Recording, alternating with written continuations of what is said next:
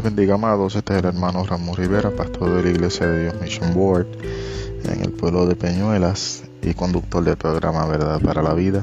Oramos para dar comienzo a este programa. Dios bueno, Dios eterno, amantísimo Señor y Padre, te adoramos, te bendecimos y glorificamos tu nombre. Te damos gracias por una nueva oportunidad de compartir con nuestros hermanos y amigos en la fe. Te pedimos, Señor, de que tú ayudes, fortalezcas en una forma poderosa, Dios eterno, a, todos que estén pasando por momentos de dificultad. Te pido, Señor, por el pastor Geraldo Medina debido a el fallecimiento de quien fuera su esposa. Esta familia, Señor, que su niñez, su juventud, la dedicaron para ti. Y lamentablemente es el tiempo de partir y separación de nuestra hermana. Te pedimos, Señor, de que tú les fortalezcas a ellos. Fortalezca la iglesia donde ellos pertenecían y que pastoreaban. Así también, Señor, por todos aquellos que están pasando por los momentos de dolor. En el nombre de Cristo Jesús. Hemos orado, Dios eterno. Amén. Quisiera, amado, si me hacen el favor, buscar en sus Biblias en Primera de Timoteo 4.12. Primera de Timoteo 4.12 y dice la bendita palabra de Dios. Ninguno tenga en poco tu juventud, sino sea ejemplo de los creyentes en palabras, conducta, amor, espíritu, fe y pureza. Le, leo nuevamente, ninguno tenga en poco tu juventud, sino sé ejemplo a los creyentes en palabra, conducta, amor, espíritu, fe y pureza. Gracias Señor por tu bendita palabra. Como se habrán dado cuenta, he estado tocando en los últimos programas sobre el trabajo de los jóvenes dentro del servicio en la iglesia. Eh, los primeros dos programas eh, se trabajó eh, de que a los jóvenes no se les debe llamar o llevar a, llevar el peso de algo que ellos todavía no están preparados para llevar que ellos deben de tener eh, unos buenos ejemplos unas buenas guías de que deben ser jóvenes que conocen profundamente al Señor para así ellos poder desarrollar en, dentro de el área que el Señor los ponga. Cosa de que no sea que se les esté haciendo daño cuando se les lleva a hacer unas labores a las cuales ellos todavía no están comprometidos o no comprenden no están preparados.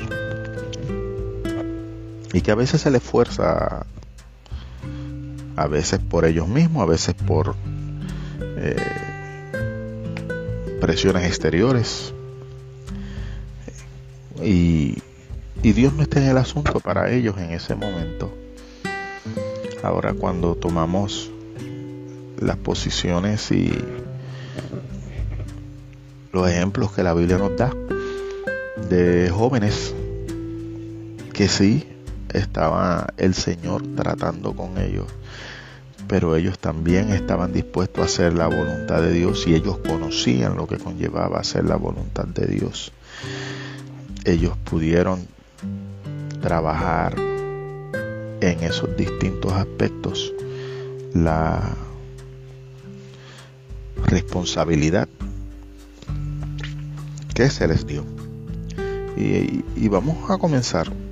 Hay, hay, muchos de los que podemos tocar, porque la Biblia, gracias a Dios, nos los menciona. Eh, pero vamos a tocar a, a Timoteo primero. uno de los más que se habla y de los más que se predica.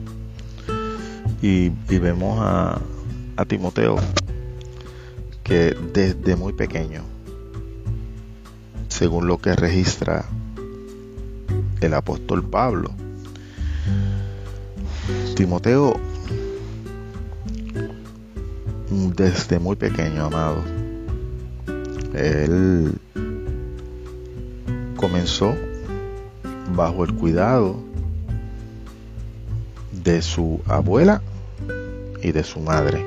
La Biblia no nos menciona nada acerca de su padre, pero sí estos dos personajes, abuela y su madre, que tomaron el tiempo con el propósito de que el niño fuera educado en la fe.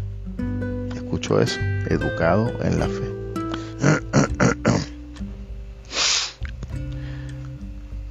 se crió y se levantó, según lo que registra Pablo, en iglesias sanas. Y que el testimonio de Timoteo era conocido. Estamos hablando de, de un buen testimonio. El testimonio de Timoteo era un testimonio intachable y que en las iglesias a los cuales él pertenecía, todo el mundo hablaba bien de él. Todo el mundo tenía un buen testimonio de este joven. Y para una persona poder tener un buen testimonio en las iglesias donde ha sido miembro es porque se conoce. las personas que estaban en los alrededores de la iglesia eran parte de los miembros de la congregación. Dentro de sus características del, diario vivir, ellos podían dialogar, ellos tenían esta experiencia de vida en la cual podían afirmar que Timoteo era un joven fiel, era un, joven que se mantuvo firme, era un joven de buen testimonio.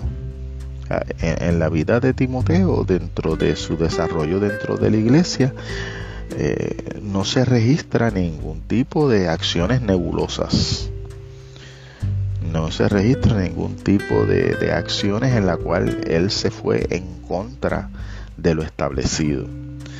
No registra que él fue un desobediente, sino todo lo contrario.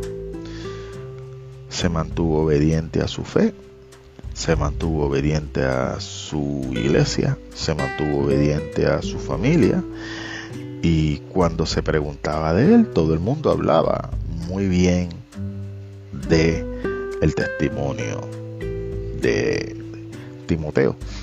A lo que nosotros tenemos que analizar, hermano, hoy día, hoy día, a veces se saben situaciones eh, nefastas de algunas personas que se les pide orientación sobre el testimonio de estas personas y sabes que las personas están obrando mal y como quiera dicen, no, no, él es un buen cristiano. Tenemos que cuidarnos de eso porque entonces nos estamos convirtiendo en manipuladores, nos estamos convirtiendo en mentirosos, nos estamos convirtiendo en hipócritas. Usted hable la verdad. Y la verdad a muchos les va a doler. La verdad conforme a la realidad, no lo que usted escuchó, no lo que usted piensa, sino lo que, lo que verdaderamente es. Vemos que en la vida de Timoteo, esa característica de que, de, que se mantenía fiel y firme en sus convicciones es eh, reafirmada con, con este texto que escribe, que escribe Pablo. Pablo eh, está escribiéndole a, a Timoteo que Pablo lo envía a buscar debido a que Pablo vio su adultez, vamos a decirlo así, su formación espiritual.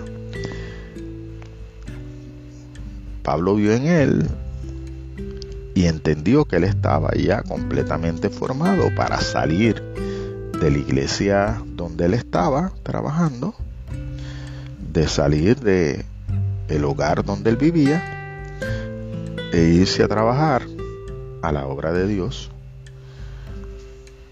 a distintos lugares muy distantes de donde él vivía. O sea, vamos a ser claro, Pablo está viendo que en Timoteo hay unas características esenciales de un cristiano maduro que se ha formado dentro de una iglesia madura, dentro de un núcleo, perdón, familiar maduro y que puede salir fuera de ese entorno porque esa madurez le va a ayudar en continuar realizando la labor que debe ser hecha. Y que lo va a llevar a un lugar donde hay personas inmaduras para que entonces pueda ayudar a formar, a educar y a levantar creyentes maduros y sólidos en la fe. Interesante, eh, amados hermanos, cómo la formación que se le da a un joven y a un niño cuando es una formación correcta y es llevada a través de los canales correctos, es de bendición más adelante en la vida de otros seres humanos. Vemos como en este texto Pablo les da una descripción a Timoteo sobre su persona y cómo debe él mostrarse hacia los demás. Lo primero que le dice, ninguno tenga en poco tu juventud. ¿Qué quiere? Esto lo que quiere decir es lo siguiente.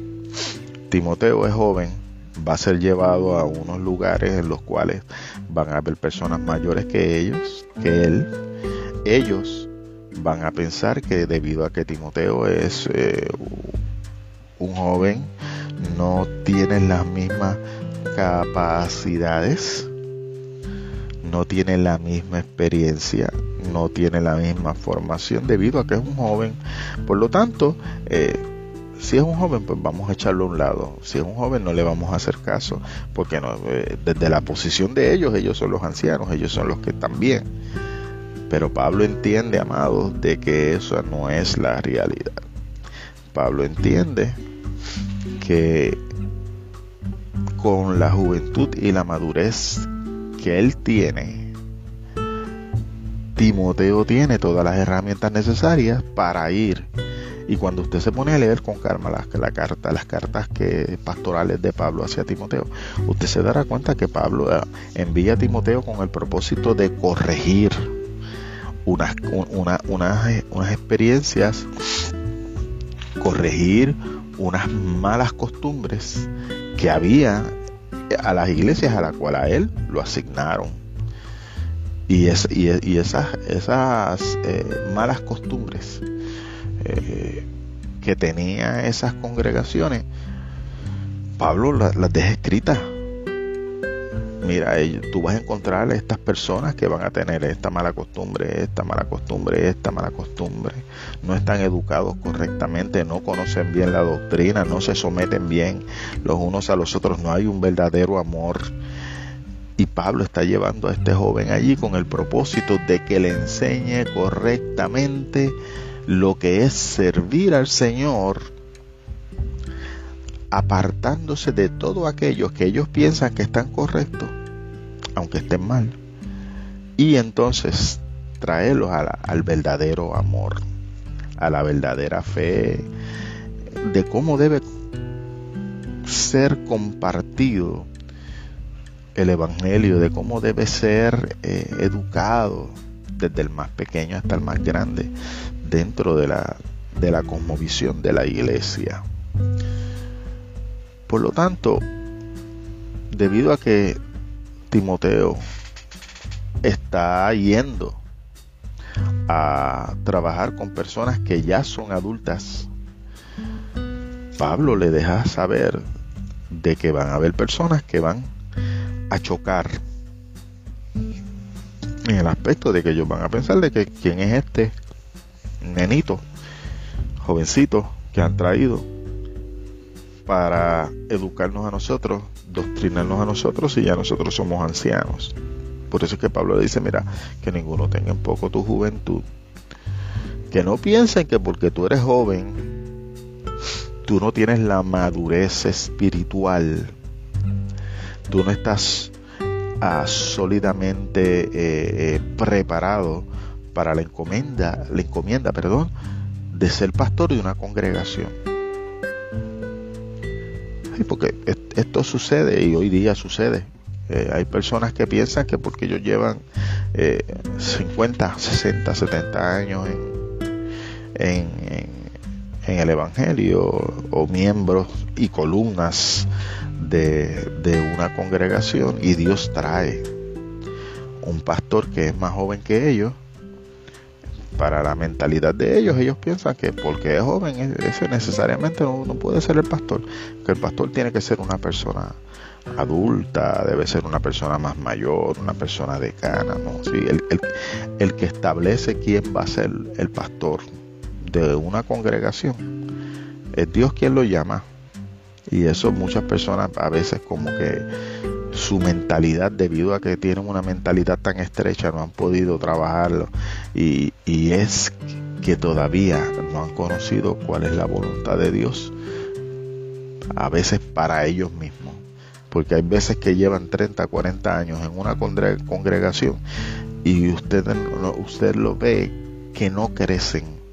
Usted lo ve que la mayoría del tiempo a veces son hasta de estorbo para el del crecimiento de la congregación, para el crecimiento de aquellas personas que están ahí o a veces para el mismo crecimiento de ellos. Ellos mismos no crecen pero tampoco permiten que otras personas crezcan en el Evangelio y que, y que el Señor empiece a trabajar a todos y cada uno de ellos. Este tipo de personas fue la que enfrentó Timoteo, este joven en el cual se le pidió que en todo momento fuera ejemplo de los creyentes. Cuando se está hablando dentro de la experiencia de, ser ejemplo es que tuviera una conducta intachable, eh, que Timoteo se cuidara su testimonio, que Timoteo se cuidara de no caer en los labios lisonjeros, en las bocas prejuiciadas, en los pensamientos completamente aberrantes de personas que iban a tratar de manchar su testimonio. Una cosa es el que alguien hable mal de ti porque no se lleve contigo o no esté de acuerdo contigo. Otra cosa es que la persona hablen mal de ti, porque nosotros con nuestros actos hemos dado el espacio a que se hable mal de nosotros por nosotros habernos comportado en una forma errada. Por lo tanto, la imagen, la personalidad, la forma de vivir de Timoteo debió haber sido una en la cual nadie pudiera con el dedo, con la lengua, señalar de que Timoteo no daba testimonio de ser un hombre de Dios. Él tenía que vivir conforme a lo que dice la escritura, conforme a lo que dice la palabra. Y dentro de esas características, él tenía que demostrarle a, a, todos los demás, a los que él estaba trabajando con ellos, porque Timoteo estaba muy, muy seguro de quién él era. Los que estaban dudando de quién era, era aquellos a quien a él le pusieron a pastorear. Y él tenía que tener una conducta de amor hacia con ellos. Wow. Que le mostrara amor con su conducta. Es interesante eh, lo que es la palabra amor y dentro de la profundidad de, lo que es la palabra amor en la escritura va mucho más allá de lo que regularmente nosotros eh, podemos observar. Eh, cuando está hablando del amor, está hablando de ese mismo amor que Jesucristo tenía, que Jesucristo sigue teniendo y que Jesucristo tendrá sobre aquellos que aún no le conocen. Ah, debemos nosotros entender que Timoteo, dentro de, su formación y de su trabajo en el lugar donde fue desarrollado, él iba a trabajar tanto con, personas que no eran cristianas como personas cristianas. Personas que no se congregaban como personas que se congregaban. Y él debía tener ese mismo ejemplo de amor que Cristo mostró por todos. Y el propósito era que todos pudieran entender, tanto aquellos que no creían como los que creían, que el amor de Dios estaba presente en la vida de Timoteo. Que el espíritu de Timoteo era un espíritu acorde a la, a la encomienda que se le había dado, que se le había brindado. Fíjense, eh, es bueno que nosotros cuando tengamos la oportunidad nos sentemos a, leer con calma los escritos de Pablo acerca de lo, de, lo, de lo que Pablo recalca en la vida de aquellos que él envió a trabajar en las distintas iglesias, eh, a los distintos hermanos en la fe que él puso a pastorear en distintos lugares. Y, usted verá cómo, cómo Pablo, en una forma muy, pero que muy sencilla, describe las cualidades de, de, de estos hombres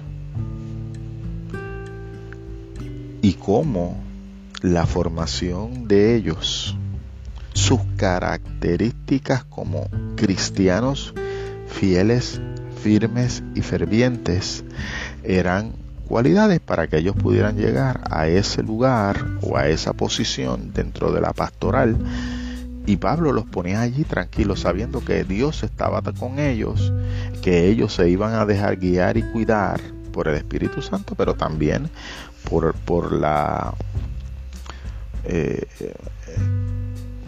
ayuda que Pablo les daba por medio de darle eh, seguimiento continuo con el propósito de que ellos pudieran completar la carrera que habían comenzado. Es necesario que el joven que se está levantando hoy día para poder completar, para poder trabajar, para poder desarrollarse, en el lugar donde Dios quiere llevarlo, su fe debe ser una fe sólida. No, no debe ser una fe emocionalista. Debe estar bien cimentado con sus pies en la tierra. Eh, a veces se vive y se muestra una, una fe emocional.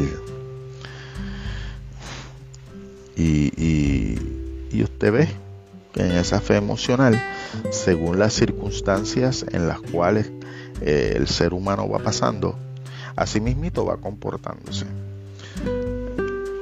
cuando hay una fe que no es emocional, cuando hay una fe que es sólida, no importando las circunstancias exteriores en las que usted y yo estemos pasando, el, creyente se mantiene firme. Eh, usted puede, usted puede palpar, escuche bien, usted puede palpar una fe emocional según la reacción que un ser humano, que un joven, que un adulto eh, reaccione según las circunstancias exteriores a las que está pasando. Todos vamos a pasar por conflictos, todos vamos a pasar por situaciones difíciles, pero es la fe, la fe sólida, una fe la cual confía plenamente en el Señor Jesucristo, es la que va a ayudar a que todos y cada uno de que los que están pasando por situaciones diferentes en la vida puedan enfrentarlas y mantenerse firmes. La fe te mantiene firme en medio de las circunstancias difíciles de la vida. La fe te mantiene firme en medio de aquellas situaciones que tal vez en este momento no le encuentres solución. La fe te ayuda a mantenerte sin moverte a izquierda o a derecha, aunque lo que puedas ver delante de nuestros ojos sea inmenso y sea difícil de poder comprenderlo. Pero es la fe la que nos ayuda a poder seguir hacia adelante. Veamos personas a través de la historia cristianos que pasaron por situaciones, situaciones bien, pero que bien eh, eh, escabrosas, difíciles de trabajar. Ellos mantuvieron firmes su fe en Jesucristo y eso fue lo que les dio la victoria a través de enfermedades, a través de situaciones que pasaron en accidentes, a través de situaciones que tuvieron que confrontar en su vida. La fe fue lo que les ayudó a mantenerse firme la Biblia nos dice a nosotros que, por medio de la fe, eh, bien, bien, bien claramente, muchas personas alcanzaron victorias en batallas, conquistaron grandes eh, eh, proezas. Eso es una fe sólida. La fe emocional, pues usted sabe, ya una fe emocional, eso es algo liviano. Sucedió cualquier cosa, encontré esa pared en el camino y ahí la persona se destruyó, bajó la cabeza y se fue caminando hacia atrás y no pudo conquistar esa nueva oportunidad de mantenerse firme. Es necesario que los jóvenes hoy día se mantengan firmes en la fe, crezcan en la fe, se solidifiquen en la fe pero la fe basada en la escritura, la fe basada en Jesucristo. Y con esto termino por el día de hoy. La paz del Señor sea con todos ustedes, amados. Eh, estamos por pasar por un momento en nuestra isla y en el Caribe. Están pasando ya por una tormenta tropical, la primera de unas cuantas que yo entiendo que estarán pasando según lo que han dicho los meteorólogos. Así que por favor, amados, aquellos que viven en lugares que no están pasando por esta situación, eh, pónganos en oración. Y aquellos que estamos viviendo aquí, pues porque vivimos en esta zona donde los, los huracanes, las ondas tropicales eh, y todo esto que tiene que ver con la climatología de nuestro lugar donde nosotros vivimos es constante pónganos en oración y oremos también nosotros para que el Señor tenga misericordia de todos estos países e islas que están en el camino de incertidumbre de los distintos huracanes o tormentas tropicales que pasen. Dios les bendiga, Dios les guarde, la paz del Señor sea con todos ustedes, amados.